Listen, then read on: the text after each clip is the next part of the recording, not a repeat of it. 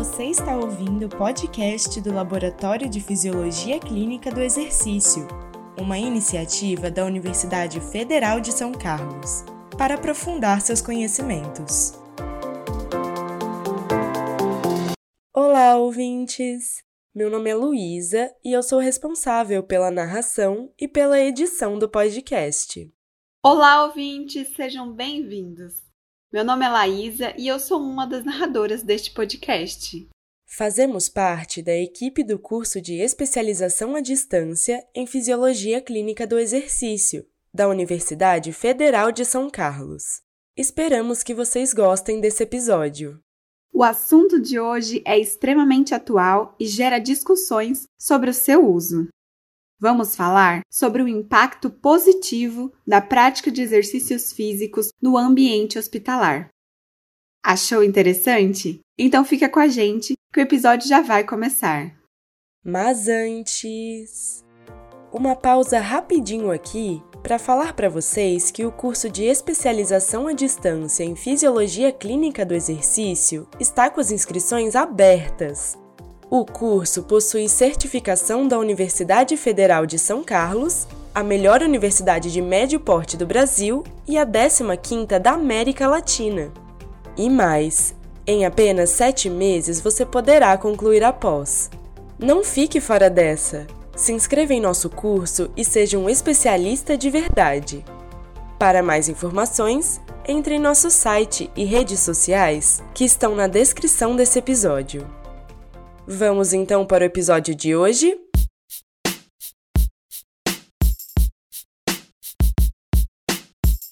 Estamos vivenciando em pleno século XXI a implementação da medicina de precisão, que busca compreender os aspectos genéticos e fatores ambientais que tornam cada indivíduo único. O objetivo da medicina de precisão é determinar os tratamentos mais eficientes para cada paciente. Em 5 de novembro de 2007, o Colégio Americano de Medicina Esportiva realizou uma força-tarefa, juntamente com outras associações, para lançar uma iniciativa global com a intenção de mobilizar todos os profissionais da saúde para incorporar o exercício físico como tratamento adjuvante de todas as causas de doenças. Emergindo dessa iniciativa, Hoje, o exercício é considerado um medicamento, tendo dose exata a ser prescrita de acordo com o tratamento proposto para cada paciente, apresentando ação não farmacológica, preventiva e curativa. Vale lembrar que as raízes do exercício físico como uma ferramenta e opção de tratamento começaram na antiguidade, há mais de dois milênios, no qual um dos primeiros registros da prescrição de exercício físico prescrito para o tratamento de doenças foi feito pelo médico e filósofo grego, chamado Hipócrates.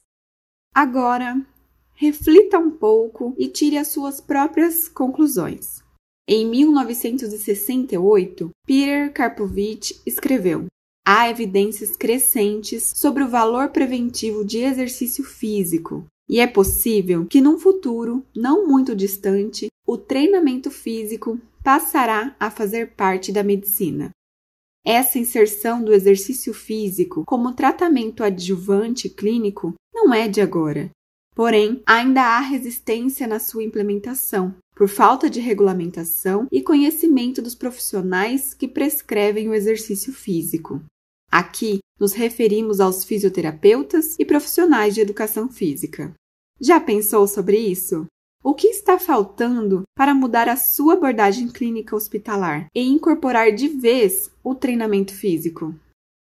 Precisamos nos capacitar e nos qualificar cada vez mais, pois essa nova abordagem do exercício como medicação é parte fundamental da terapia direcionada, precisa e individual ou seja, faz parte da medicina de precisão. Para uma eficiente prescrição do exercício físico, é muito importante que os profissionais saibam realizar a anamnese, saibam aplicar questionários de avaliação funcional, realizar testes diretos e indiretos, máximos e submáximos, para a medida de diversos parâmetros funcionais e planejar, monitorar e reavaliar o programa de treinamento físico, em acordo com a necessidade de cada paciente. Ao pensar em utilizar o exercício como medicação, é preciso pensar que todas as condutas devem ser baseadas na performance atual do paciente. Lembrando que a definição de performance no dicionário é atuação ou desempenho. Dito isso, podemos considerar que quando temos domínio sobre a prescrição do exercício clínico, nos beneficiamos de propriedades preventivas de doenças, minimizamos seus sintomas, estabelecemos diagnóstico, prognóstico, exercemos ação imunológica, metabólica, além de restaurarmos, corrigirmos ou modificarmos funções fisiológicas. E não nos contentamos com a avaliação clínica somente em repouso. Até porque essa avaliação não fornece parâmetros fisiológicos dinâmicos a serem avaliados. Antes de iniciar, é super importante ressaltarmos a importância da reabilitação baseada em exercícios físicos, pois seus benefícios têm sido demonstrados desde a admissão da unidade de terapia intensiva, UTI, sendo primordial tal atuação. Outro aspecto relevante é que, idealmente, a reabilitação deve ser realizada em um caminho contínuo, desde a admissão na UTI, a transição para a enfermaria e seguindo a ala hospitalar. As intervenções realizadas em todas as fases da trajetória do paciente devem seguir um processo contínuo, onde muitas vezes a mobilização de pacientes na UTI é caracterizada por uma progressão hierárquica de atividades funcionais, variando de exercícios passivos e ativos assistidos, enquanto os pacientes estão na cama, sentados na beirada da cama, em pé, com assistência de moderado a máxima. Dependendo do nível de participação ativa do paciente, esse segue em fase de reabilitação, onde, teoricamente, outros estímulos devem ser realizados aos pacientes, com base na prescrição clínica do exercício físico em ambiente hospitalar. O problema é que muitas vezes, mesmo sabendo do poder da atuação do exercício físico individualizado no cenário hospitalar, ele perde sua força de atuação e muitos pacientes são vistos como muito doentes para serem submetidos a qualquer movimento. Isso tudo só acontece por falta de conhecimento de todos os profissionais envolvidos no processo de reabilitação.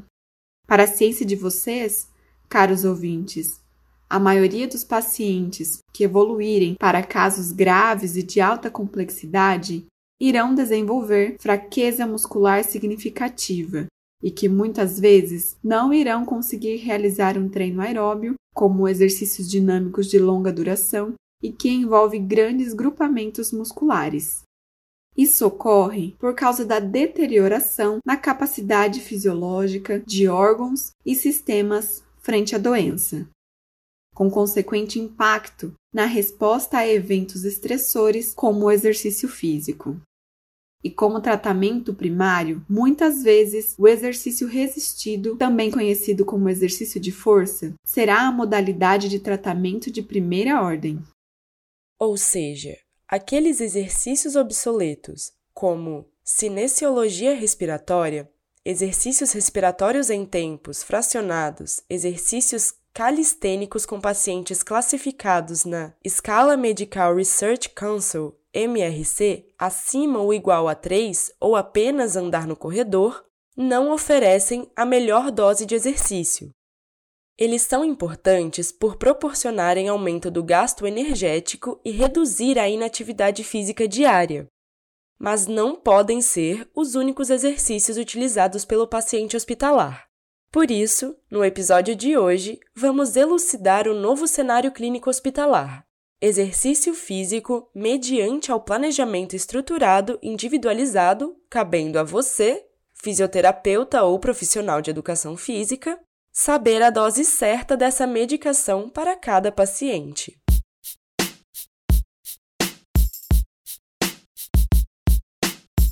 Podemos agora falar um pouco sobre os princípios do treinamento aplicados ao contexto hospitalar.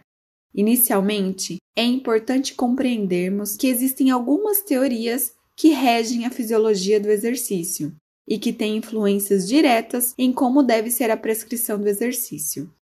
Para isso, é imprescindível também ter conhecimento sobre a fisiopatologia, pois, quando começamos a prescrever o exercício de forma clínica, há uma linha muito tênue entre esses dois componentes extremamente importantes para a nossa atuação: o conhecimento sobre o curso natural da doença e o conhecimento sobre os efeitos agudos e crônicos do exercício físico sobre os sistemas e órgãos. E como facilitadores desse pensamento, temos seis princípios do treinamento físico: 1. Um, princípio da adaptação. 2. Princípio da sobrecarga progressiva. 3. Princípio da reversibilidade. 4. Princípio da variação e recuperação. 5. Princípio da individualidade biológica. 6. Princípio da interdependência volume, intensidade. E vamos descrever cada um deles para vocês a seguir. O princípio da adaptação é fundamental no treinamento físico para promover as adaptações desejadas ao desempenho, mediante a prescrição da intensidade, frequência, tipo de exercício e volume. Além disso, o tempo para proporcionar a adaptação está ligado diretamente à forma como esse exercício foi prescrito. Por exemplo, um paciente com grau de força muscular abaixo de 36 na escala MRC. O objetivo inicial é proporcionar um aumento de força muscular global, e para isso, o paciente provavelmente será exposto a cargas maiores do que a massa corporal, com um tempo menor de execução, menos de 60 segundos, com o objetivo de estimular a manifestação da força máxima, da resistência de força, aumento da síntese de proteínas miofibrilares e de hipertrofia das fibras musculares, Lembrando que no cenário clínico de terapia intensiva, o foco central será em aumentar a função muscular global, ou seja, a força máxima, a resistência de força, a potência e força hipertrófica. O princípio da sobrecarga progressiva vem ao encontro das diversas terapias realizadas em indivíduos com grau de força muscular preservado pois os sistemas biológicos se adaptam a cargas maiores do que a demanda diária comum. Isso porque a resposta de síntese proteica muscular é favorecida pela intensidade, pelo volume, pelo tipo de exercício, vias energéticas mobilizadas, respostas neuromusculares e fibras musculares. Ou seja, o músculo deve ser exposto a intensidades de cargas progressivamente maiores para que ocorram adaptações de crescimento muscular. E para isso, recomendamos submeter o paciente a pelo menos três modificações: 1. Aumento da carga absoluta realizada para um determinado número de repetições. 2. Aumento no número de séries. 3. Aumento da frequência do exercício, sempre estimulando acima do habitual. Por exemplo, um paciente em fase de reabilitação, sendo submetido a exercícios calistênicos seguindo movimentos funcionais da MRC. Neste caso, não iremos conseguir expor o paciente a ganhos significativos de força muscular. Agora, se este mesmo paciente for submetido a uma avaliação da força por meio do teste de repetição máxima, e, a partir disso, prescrever a intensidade do treino de acordo com o objetivo, dessa forma, conseguiremos proporcionar adaptações progressivas de ganho funcional. O princípio da reversibilidade contempla que a interrupção do programa de treinamento físico, independentemente da causa, proporciona a ocorrência de perda das adaptações fisiológicas adquiridas durante o período de treinamento, promovendo uma redução considerável do desempenho funcional, tanto muscular quanto cardiovascular. Se tratando da redução da função muscular, observa-se que fibras do tipo 2 podem sofrer maior atrofia comparadas às fibras do tipo 1 em curto período de tempo, cerca de 3 a 7 dias. Além disso, há redução do desempenho neuromuscular e, por consequência, redução significativa da força muscular. Por exemplo, pacientes internados que permanecem por longos períodos de repouso, a atrofia muscular periférica, principalmente de membros inferiores, é facilmente diagnosticada. Outro exemplo simples é quando indivíduos saudáveis interrompem o treinamento físico por algumas semanas e retornam para a academia. Eles percebem que não conseguem ter o mesmo desempenho funcional que antes. Quem nunca passou por isso? O princípio da variação e recuperação é outro princípio que nos faz repensar sobre as condutas clínicas. Ele prevê que o estímulo seja diversificado para que a adaptação aconteça e que a variação de intensidade e de estímulos respeite a fase de recuperação, dado que o corpo vivencia ajustes ao novo nível de condicionamento físico. Por exemplo, o paciente foi avaliado dia 10 de 4 de 2021 e apresentou um valor de 48 na escala MRC, então, ele iniciou o treinamento com exercícios livres, sem carga, e permaneceu fazendo os mesmos exercícios até a alta hospitalar.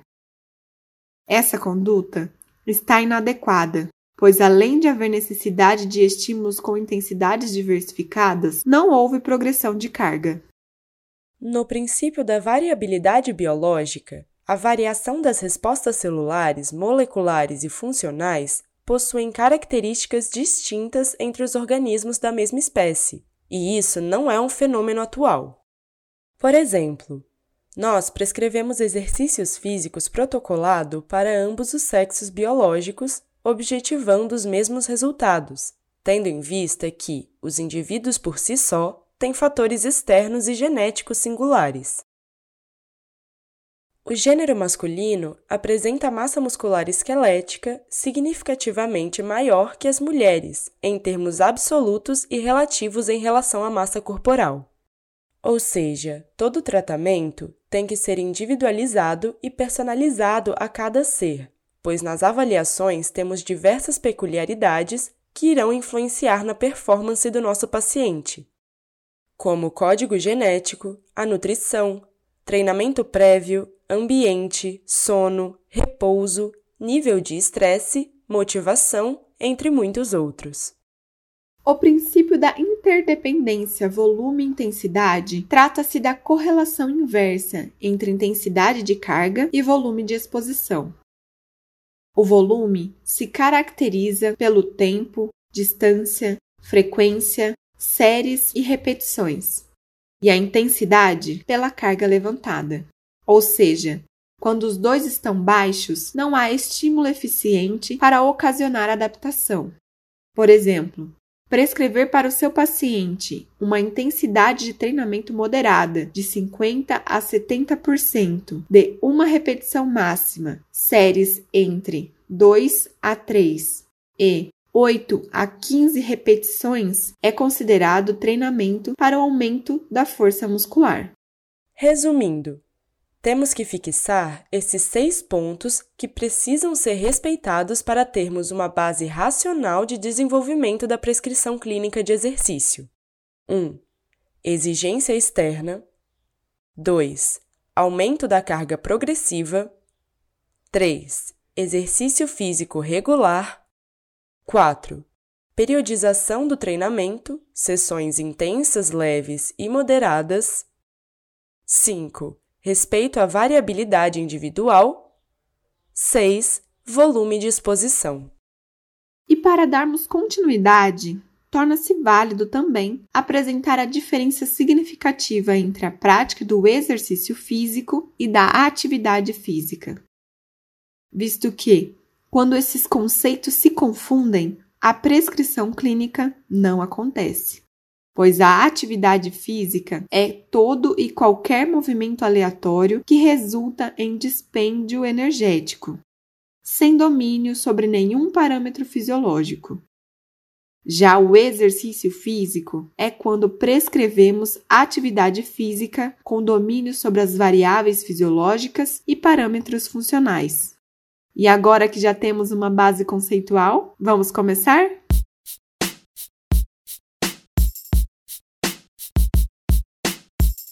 A seguir, vamos aprender o que é o princípio do 50VP. Primeiro, vamos conhecer o significado de cada letra. 50VP é uma sigla para os seguintes termos: F de frequência, I de intensidade, T de tempo de atendimento, T de tipo de exercício, V de volume e P de progressão.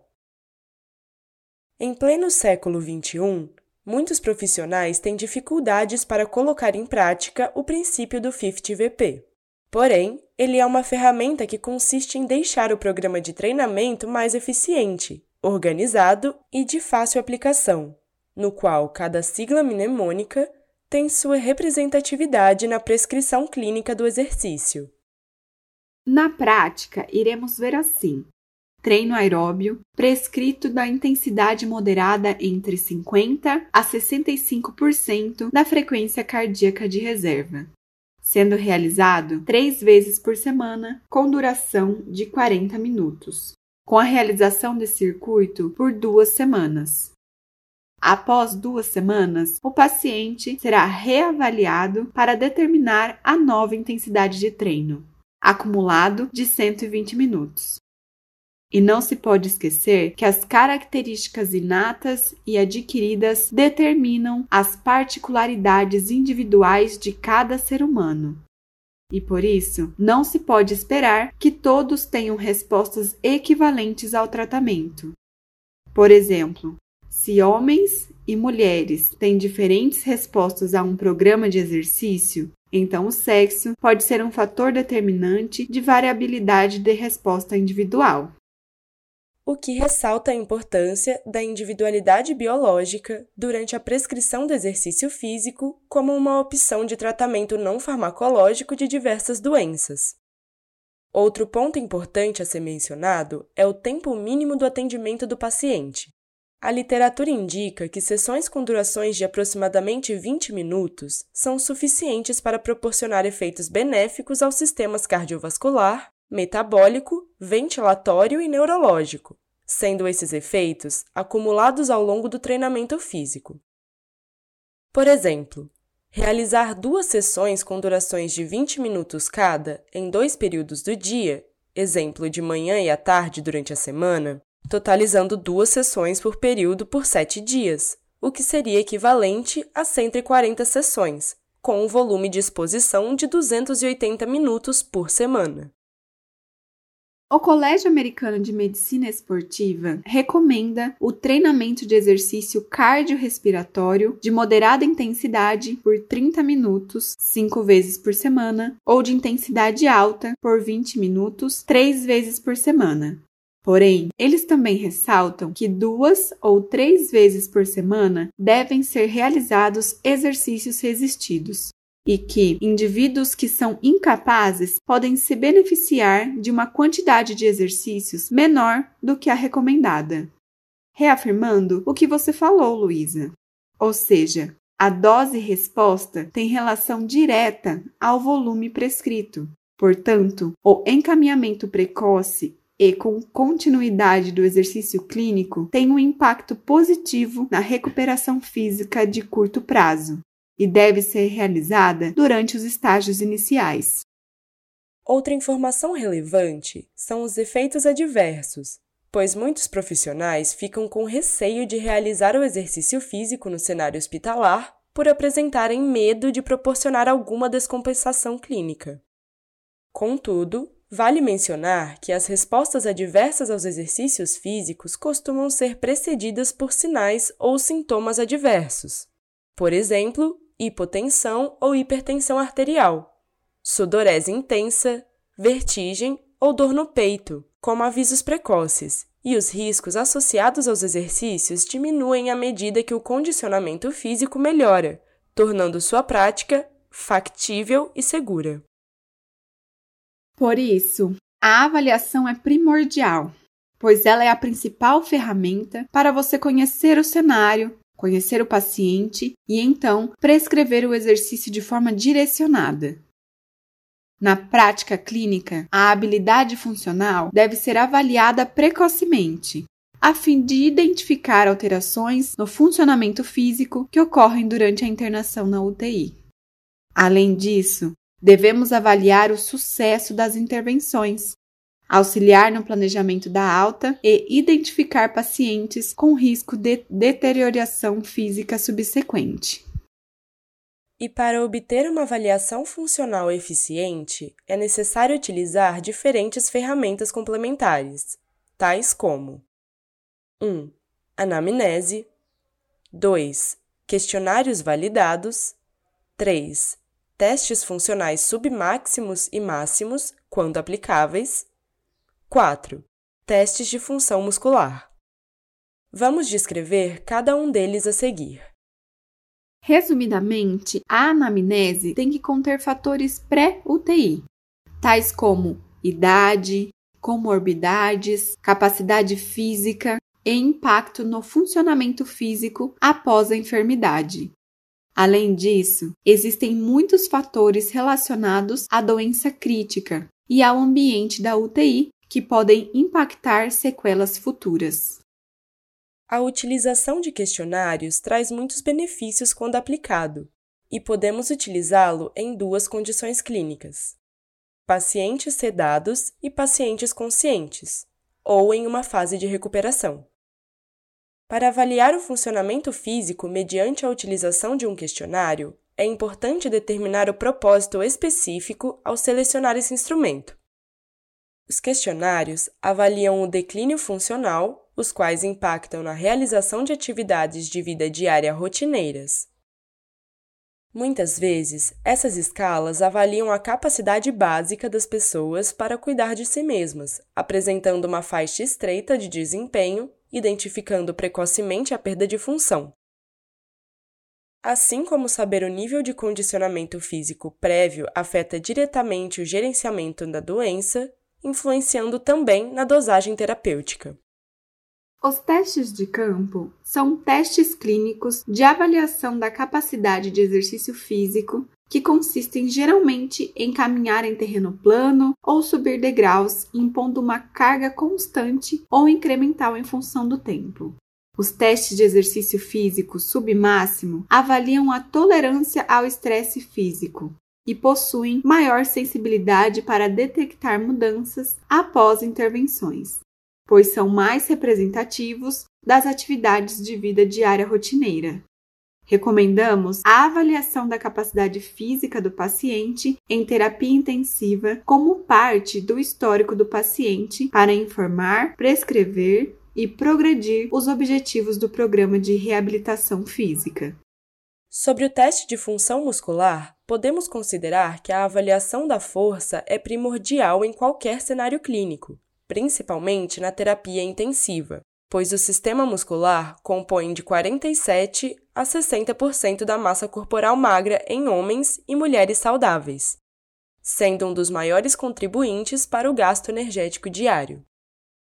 Portanto, manter a função muscular dentro dos parâmetros de normalidade é fundamental para a saúde e qualidade de vida minimizando o impacto das sequelas e melhorando o prognóstico do paciente. A medida da força muscular é fundamental para a avaliação funcional dos pacientes, pois ela interfere diretamente nos seguintes fatores: diagnóstico funcional, prognóstico do paciente, melhora ou piora ao longo do tempo, e medida preventiva. E o aumento da força muscular não só melhora a quantidade e a qualidade muscular, mas também proporciona diversos outros benefícios, como, por exemplo, a manutenção das atividades funcionais. Algumas das principais respostas adaptativas musculares ao treinamento físico são aumento da hipertrofia muscular, aumento da força máxima e resistência muscular, aumento do tamanho da fibra muscular e o aumento da síntese proteica. Vem sendo comprovado a cada dia que a prática de exercícios físicos tem inúmeros benefícios, não apenas para pessoas consideradas saudáveis, mas também para pessoas com comorbidades ou internadas.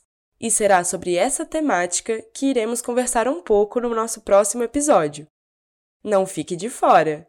Esperamos que tenham gostado e aprendido muito com esse episódio que está chegando ao fim. Até a próxima!